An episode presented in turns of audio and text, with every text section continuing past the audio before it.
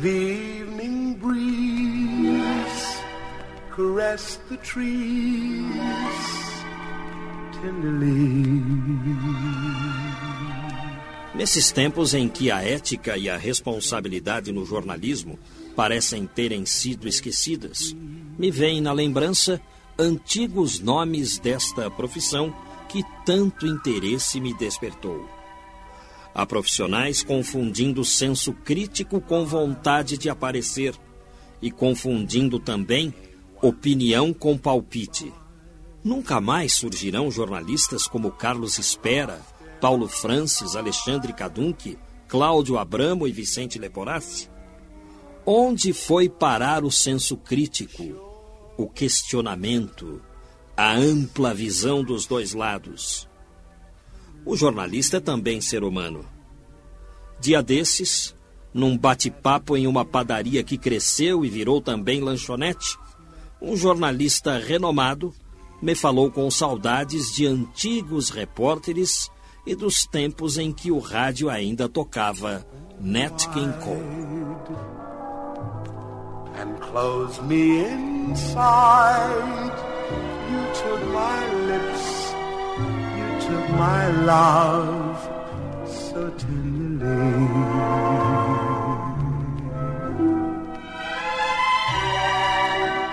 Diante de tal desabafo, decidi então convocá-lo para uma entrevista na Rádio Eldorado.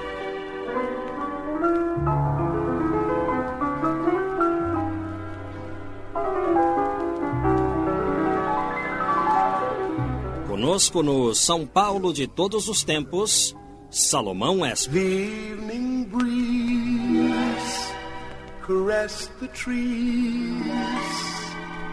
tenderly.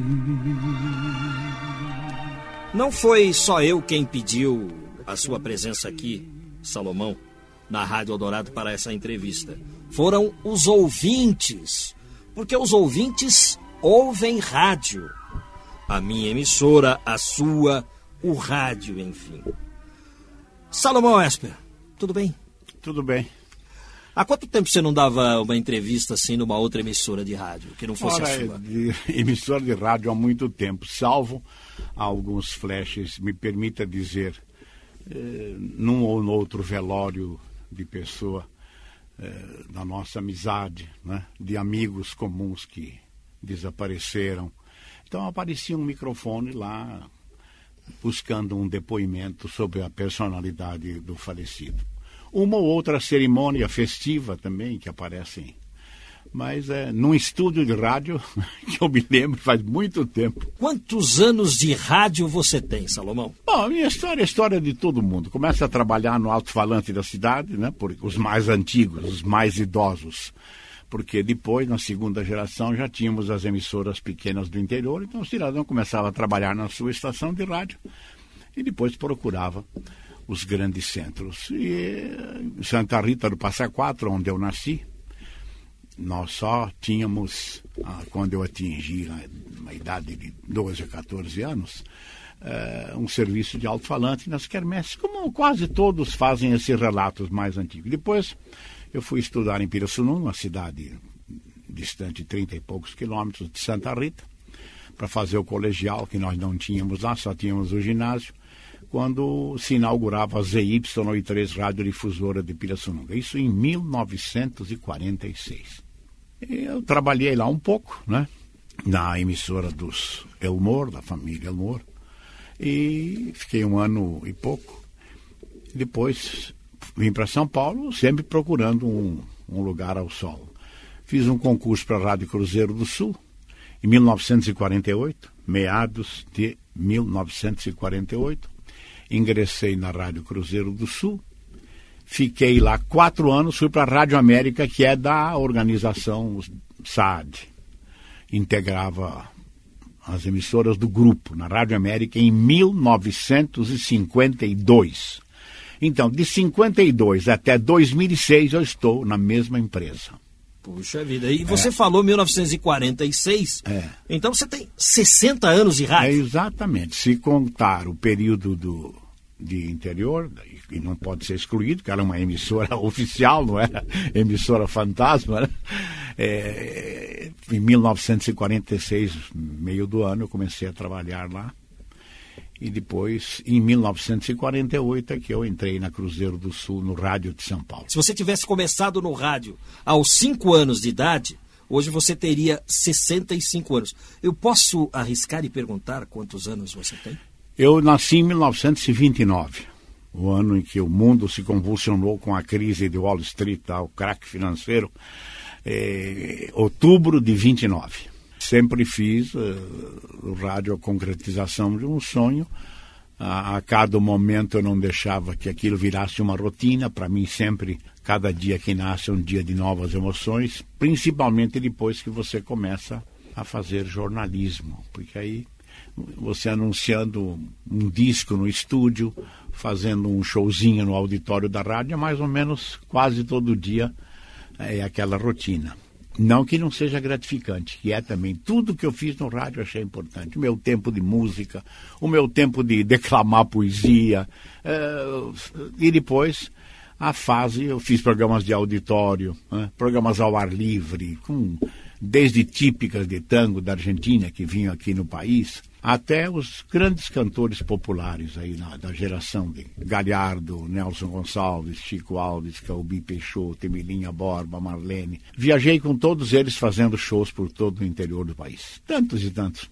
O Roberto Luna, né, que ainda empresta o valor da sua voz aí às noites de São Paulo. Tem tanta e tanta gente, né? Todo mundo conhece um pouco de você, um pouco do seu trabalho. Você já falou de sua cidade natal, Santa Rita do Passa Quatro, e esse programa aqui é um programa de histórias. Por que Passa Quatro?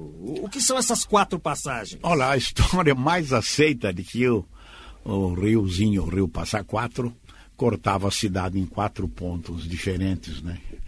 É, me parece que essa, de, de, duas ou três versões, é a, é a aceita, mais consentânea com a realidade.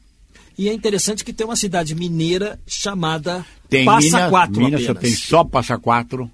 Você tem Santa Rita, Santa Rita do Sapucaí, Santa Rita de Casa, enfim, tem inúmeras Santa Ritas.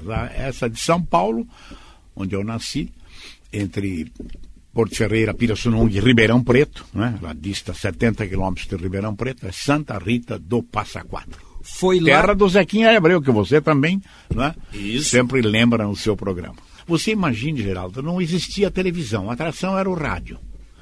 Era a Meca. Eu, eu me lembro que na minha cidade, depois em Pirassununga, nós nos reuníamos imitando os locutores mais famosos, locutores do cinema, locutores já conhecidos do rádio, né? Locutores da Nacional do Rio de Janeiro, da Tupi, da Bandeirantes, da Record aqui de São Paulo. Eu, era, eu acho que todos os, os meninos que sonhavam com o rádio né, faziam essas coisas. E quando a, a, a, Cruzeiro do Sul anunciou esse concurso, via gente com pasta, com aparência de executivo. Era gente, não me parecia gente só procura de um emprego, que o, o emprego era mais fácil, emprego, lato senso era mais fácil do que hoje, época de desemprego, né? Mas eu fiquei espantado, falei, que chance eu posso ter com tanta gente que já conhece São Paulo? Eu estava ainda conhecendo as ruas, Viaduto do Chá, Barão de Itapiringa, Rua Direita, Rua da Quitanda, né? Um irmão mais velho que já estava aqui me mostrando a cidade, esse aqui é o Triângulo, essa é a zona bancária, né? E comecei. Eu e o locutor escolhido comigo foi Cícero Mota, que depois fez esporte também, era comentarista, já falecido, né?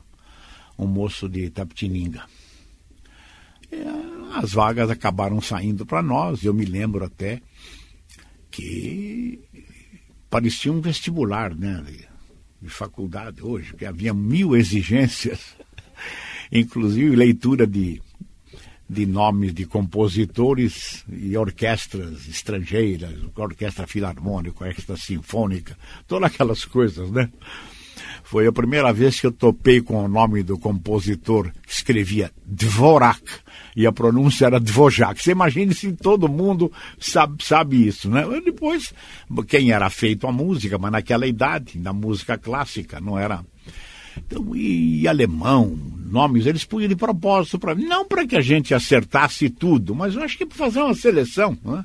E, eu me lembro, se você me permite falar, não sei se você quer interromper, que apresentaram lá como um dos itens desse concurso fazer uma transmissão uh, de 7 de setembro no Vale do Anhangabaú, imaginar lá uma, um desfile cívico. Em seguida, fazer o, o registro do velório de Monteiro Lobato na Biblioteca Municipal. O Monteiro Lobato, que meses antes, dois, três meses antes, eu parei na Barão de Tapetininga, né? reconheci, fui falar com ele, me atendeu muito bem, pois uma das provas para o ingresso no rádio foi, logo depois, dois, três meses depois, falar do passamento de Monteiro Lobato. Essas são Teste difícil, hein, é, Salomão? Então, é. então exigiam aquele improviso. Eu uh, falo isso sem jactância, mas, foi isso que aconteceu. Né? Fui escolhido e comecei a trabalhar. Aí a primeira primeiro programa que me deram depois dessa prova, isso que é curioso, você lia nomes é, alemão, francês, inglês, nome de compositores, mesmo na música popular, né, aqueles compositores do cinema norte-americano, tudo aquilo. E me escalaram para fazer às seis horas da manhã e sete horas da manhã o programa Manhãs na Roça, com o Chico Carretel. Chico Carretel era o nome artístico dado por Menotti Delpi, que é o poeta, a Durvalino Peluso, um homem simples de Socorro, a cidade, estância, hoje estância de Socorro. Né? Eu confesso que eu fiquei meio, meio chateado. Né? E o Murilo Alberto Guimarães, que era locutor-chefe, e que participou também da escolha, o Murilo disse, olha, você vai ver quantas alegrias você vai ter aí com o Chico, vai popularizar você e tal, né? Não deu outra coisa. Ali a pouco eu envolvido com a música sertaneja, com as graças do Chico Cartel, as brincadeiras que ele fazia. E eu era o locutor, que lia os anúncios, anunciava o programa, aquela coisa toda. Ele, ele estava voltando ao rádio também. Eu tenho duas histórias de volta ao rádio. Foi a dele e a do Manuel da Nóbrega em 1951, 50, voltava depois de uma incursão fracassada na política, voltava para o rádio e voltou triunfalmente. Então, é interessante esse, esse, essa volta. Pois meses depois, como aconteceu com o Nóbrega, numa outra fase, já como animador de auditório do programa dele, o Chico Carretel atendeu um apelo para ir numa tal de Rádio Azul da Penha essa Rádio Azul da Penha era um serviço de alto-falantes, mas muito popular no, no bairro. Né? E ele então marcou a ida, eu lembro que ele ainda disse no ar: E vou ver se leva o Salomão Esper comigo. Como se fosse uma atração. Eu me senti nas nuvens né, com aquilo. Ele ia ver se conseguia. Fomos lá e, para minha surpresa, mais por ele do que por mim, claro, eu estava fazendo o programa dele. Era aquela multidão carregando a gente, puseram no colo, uma coisa incrível, né? O que aconteceu num, num programa sertanejo, né? Não tinha ainda aquelas auras cercando a música sertaneja que tem hoje, essas duplas que ficaram milionárias. Eram milionárias de sucesso, mas não de dinheiro, né?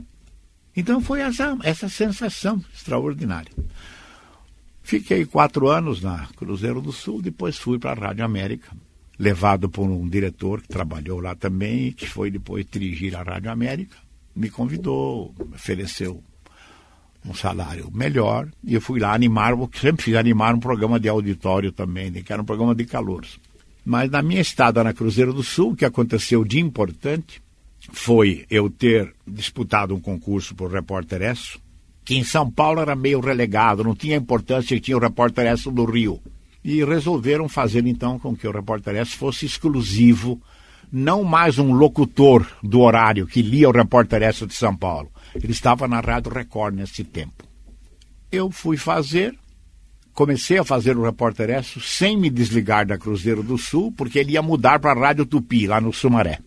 Quando mudasse para Tupi, era a fase que ia se iniciar, eu tinha que me desligar da rádio.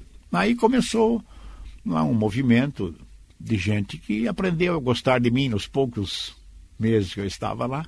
E o diretor disse para os locutores chefes, diretor artístico, ah, não deixa o menino sair, que ele é bom, não sei o quê. E me deram um salário quase igual ao do repórter S.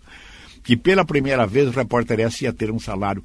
Mas o repórter S era um anônimo. Você só sabia que era repórter S, não podia gravar, não podia fazer nada, nenhuma publicidade, participar de nenhum programa. Já tinha terminado o conflito, a Segunda Grande Guerra. O repórter S não era mais aquilo. Mas ia estrear também na televisão aqui em São Paulo. Eu deixei o, o a rádio, comuniquei. Quando fizeram aquela oferta, fui avisar a Macané sua agência, o doutor Davi Monteiro, que infelizmente não dava, apesar de ter feito aquela pequena seleção para escolher o repórter S de São Paulo. E ele até me respondeu: o senhor está dando um pontapé na sorte. Você então acabou não, não sendo não, repórter S. Fiz na Record nos dois, três meses, né, que ele permanecia lá, quando ia estrear na Tupi eu já fiquei fazendo o que eu gostava, que era animando programas de auditório. Você não chegou a trabalhar nos tempos em que era a Rádio Piratininga? Não, trabalhei. Trabalhou na Piratininga também? Estava lá quando houve essa. essa Por que, que mudou de nome? Fiquei mudou de dono, 52. mudou de nome? É. A época em que eu trabalhei, é, assumiu a direção lá. Miguel Leus e mais seu irmão Santino e eu sei que foi nesse período que houve essa troca. É, acho que queriam formar uma rede e tal, e passou a ser Rede Piratininga, Rádio Piratininga. Você se lembra do tempo que você trabalhou na Rádio América? Faz tanto tempo é. que você falou, lógico que eu é, lembro. É. E o que, que você falaria de interessante? Você já falou algumas coisas, é. né? Por exemplo, seus colegas de Rádio América. Olha, eu gosto de contar sempre, como não existia televisão ah, e havia uma competição, as rádios eram poucas, considerado o número de hoje. Hoje você tem seis dezenas de emissoras de São Paulo e a Grande São Paulo, muitas com estúdio aqui mesmo. Nós tínhamos, citando, dez emissoras.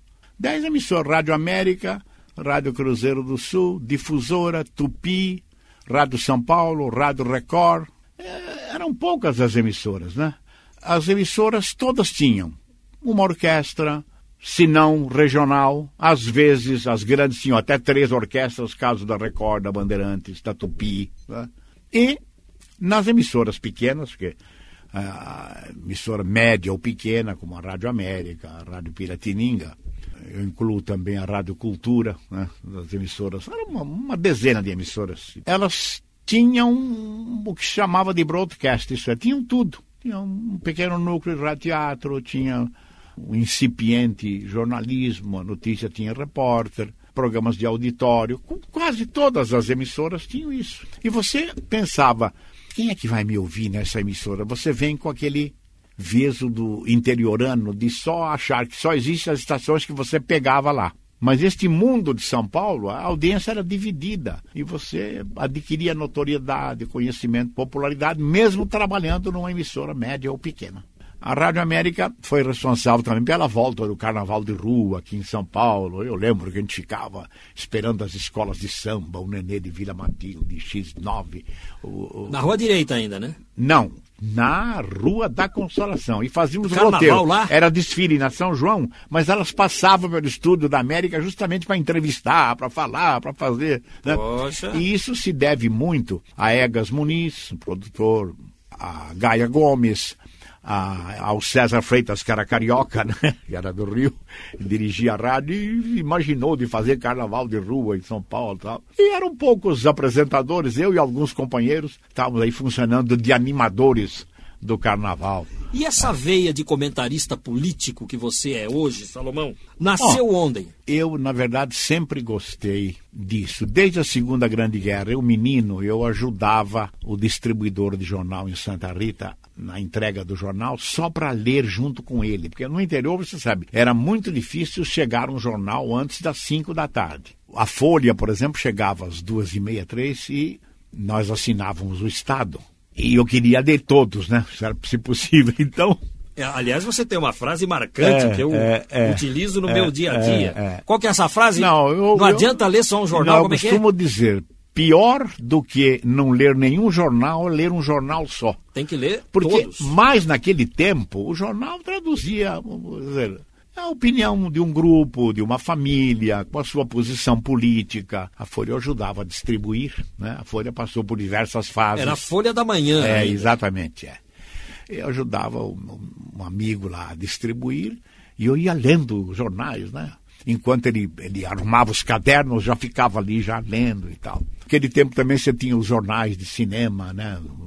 que retratavam os flagrantes da guerra, aquilo, aquilo empolgava a gente, a imitação dos locutores, a leitura, à vontade. Houve esse ato da apresentação de programa sertanejo por característica das duas emissoras que eu trabalhei, dos programas de auditório, dos programas sertanejos, dos programas musicais, ficou um pouco esquecido. Tão logo a emissora passou a ter seu jornal falado, já viram que eu tinha gosto pela coisa, comecei a ser convidado tanto pra, pela Rádio América como pela Rádio Bandeirantes, onde em 1961, 62 já comecei a fazer, integrar a equipe de jornalismo da Bandeirantes e não fiz mais outra coisa de lá para cá. Havia até um programa que se chamava Salomão Faz Justiça.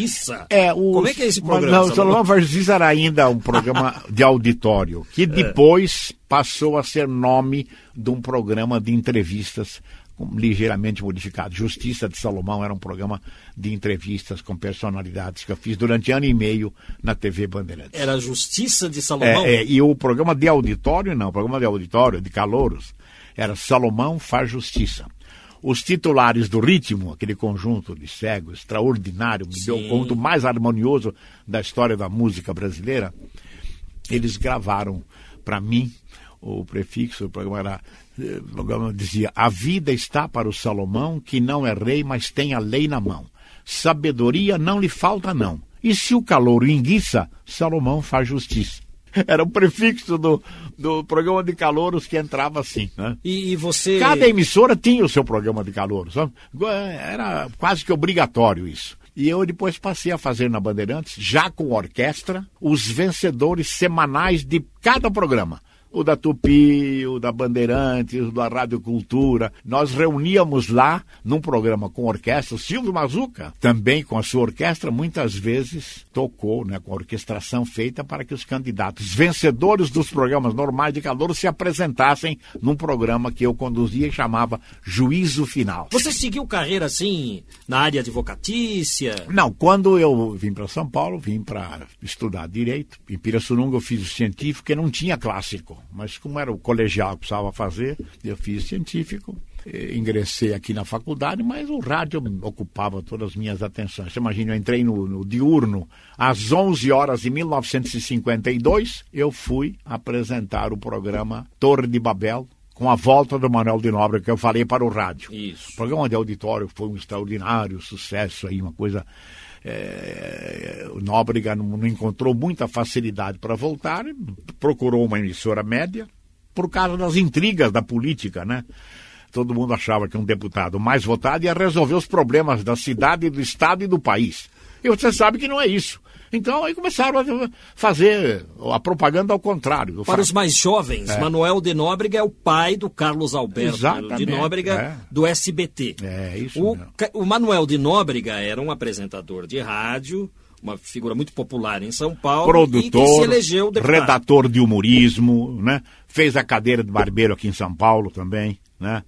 É, enfim, eram programas de sucesso. E três meses depois, desse programa de auditório, que era composto de quadrinhos humorísticos e números musicais. Era isso. Um, um, programa, um sketch, chamava humorístico, e depois um, uma apresentação musical ao vivo. O auditório ficou lotado, aí as filas era fila de mulher e fila de homem. Uma se estendia. Ah, não misturava? Da... Não, uma na fila não.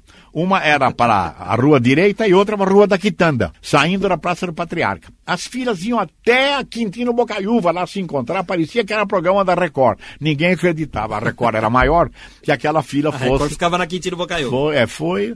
Isso se deve ao Manuel de Nobre, um, foi um sucesso o programa dele, né? Salomão Elsper, como ouvinte de rádio, eu conheci você substituindo o Vicente Leporassi quando o Leporassi tirava férias. O Exatamente. Leporassi apresentava um programa chamado O Trabuco. Você substituía o, o Leporassi nas férias. Como Exatamente. É, como é que era isso? Bom, você sabe que quando convida, você tem aquele choque. O Leporassi um Se existe ícone, era o ícone. Sem dúvida. Ele, ele também apresentava programas de auditório. Depois fez isso na televisão com extraordinário sucesso. Ele era comentarista de discos. Ator, né? Ator, fez cinema. O Leporassi fazia tudo. Fazia tudo, era um clown, era um, um, o palhaço na hora que se exigia que a coisa fosse engraçada. Ele era o humorista, ele não tinha todas essas gradações. Ele sabia dar no rádio, ele fazia imitações extraordinárias. Você imagina imitar a torneira vazia, você abre só sai ar, né? É, o tempo da, da ele metia o pau ele dava um do serviço de água, microfone. chiadinho, e telefone que não funciona, tudo aquilo o Leporá sabia fazer. Uma voz grave, muito bonita, interessante, para aquele, é, você sabe, as palavras as palavras, já dizia o escritor, ferem mais que os punhais. Mas mais que os punhais, eu acho que o que fere mais é o tom. E o Leporassa era o campeão do tom. Ele sabia o tom que devia dar às palavras no momento em que ele se manifestava nas suas incursões pela política. O Leporassi tinha autoridade de um homem formado. Meu ainda era moço, sabe? Então você não podia lá ser um, para usar a expressão, fazedor de regras, né? Então você ia conquistando aos poucos. E o Leporassi tinha posições nítidas. Ele gostava do Ademar de Bardo, ele execrava o Jânio, ele, aquelas posições dele. Não tinha nada de dizer jornalista isento.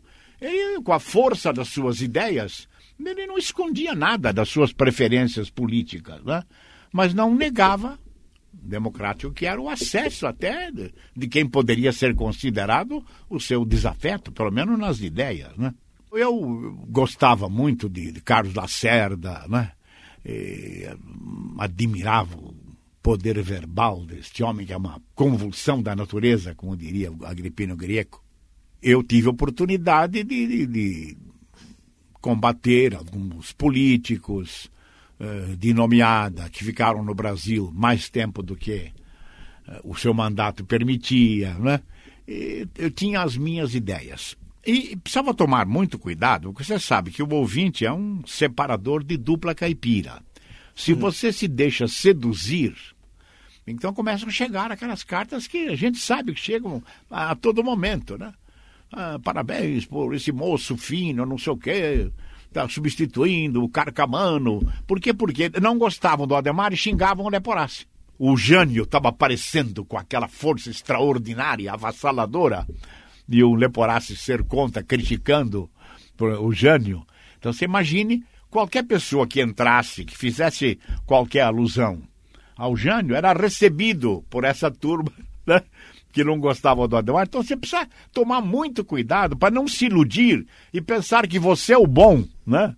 que o substituto é que é o bom e não o titular.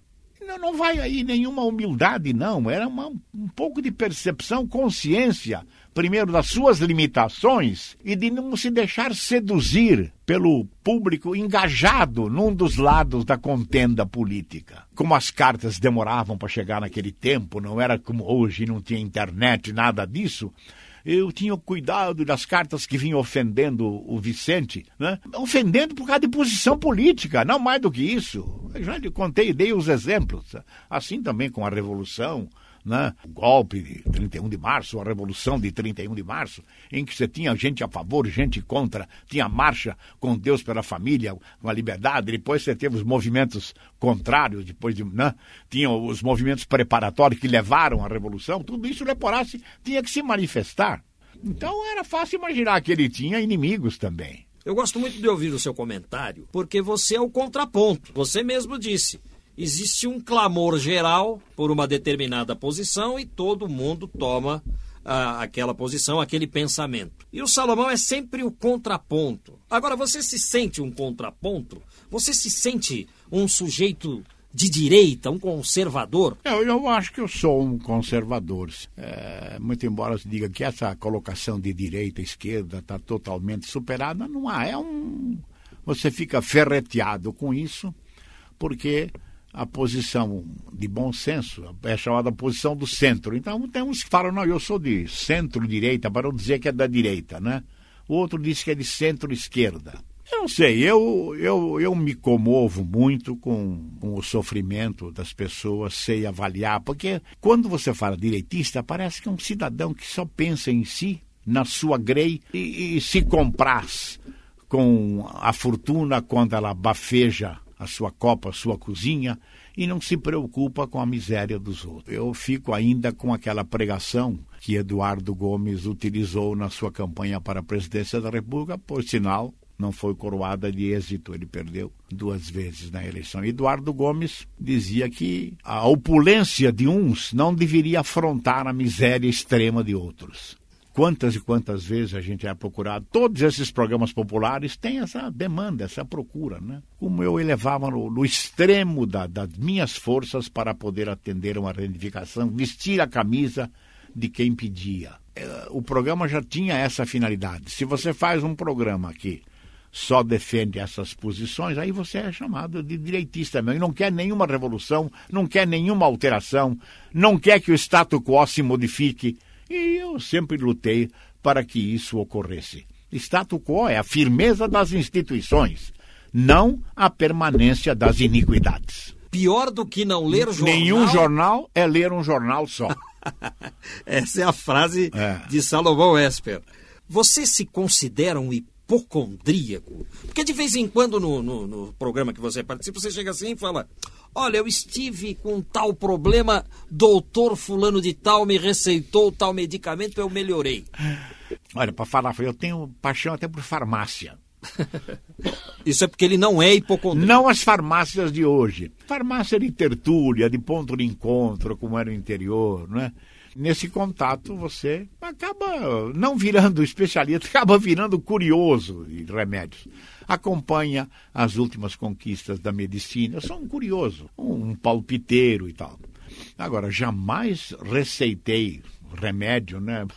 Pra, principalmente para casos sérios, sem que indicasse que o cidadão fosse procurar o seu médico. Mas, como eu sempre tinha os remedinhos do dia a dia para enxaqueca, uma queimação no estômago, sempre na minha gaveta. O pessoal, uma vez que eu servia e oferecia, um antiácido não há nenhum pecado de você oferecer e, e nem estou afrontando, né, na medicina pátria, estou fazendo aí o exercício ilegal da medicina. O, o pessoal é tão desapetrechado, é tão, quer dizer, indolente, todos os companheiros. E não são precavidos e não carregam sequer, nem na sua gaveta tem o, o pronto socorro rápido, né? Aí recorre ao um, Salomão. Um pedaço de. Recorre ao Salomão. E aí começa a dizer. E aí não, começa a falar que o Salomão é Eu não tenho, o Salomão tem. tem Mas ele não é. É, é. Não, ele não é. Eu não sei, eu acho o seguinte. Eu cuidei bem da minha saúde, né? Com a idade que eu disse aqui, acho que eu tenho um pouco de autoridade para dizer se eu me mediquei, automediquei, eu acertei.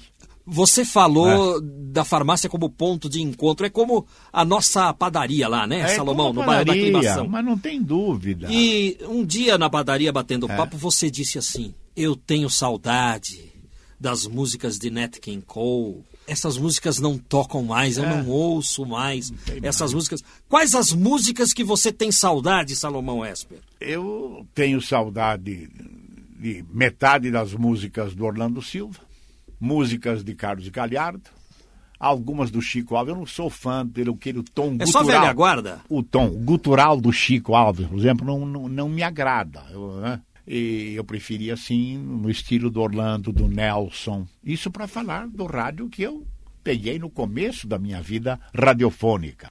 Que você pode negar essa extraordinária figura, essa conquista da música brasileira, que é o Roberto Carlos? Não naquelas musiquinhas da Jovem Guarda, mas na, na música. Na fase mais madura. Na fase mais madura.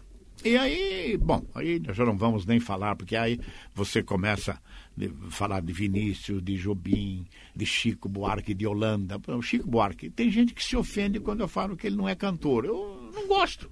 Para mim não tem diferença entre o Silvio Santos e o Chico Buarque na hora que ambos Poxa, querem que cantar. Exagero, na hora que querem nada. Na hora quando querem cantar, entendeu? Então por quê? Um autor de músicas extraordinárias como Chico Buarque de Holanda não As precisava, letras são maravilhosas. Não precisava cantar. Sei, eu me dói um pouco no ouvido ficar É que o ouvindo compositor as mulheres pouco, de né? Atenas, amenas, melenas, pequenas. Você acha que dá para aguentar uma coisa É dessa? porque o compositor ganha pouco, É, aí então É, ele então- grava para uma, uma lucratividade. Então você precisa dividir um pouco, não pode querer ser cantor ou compositor, eh, entendeu? Faturar tudo. Salomão Esper, muito obrigado por ter aberto mão da sua agenda e ter vindo aqui a Eldorado contar histórias para nós. Foi um prazer. É um prazer, eu estou mais ou menos no tempo da ociosidade agora, viu? É, a gente, é- quando é procurado muito para, para os estudantes, para entrevista e lá sobre rádio, parece que é um sinal que está na hora de você parar, viu?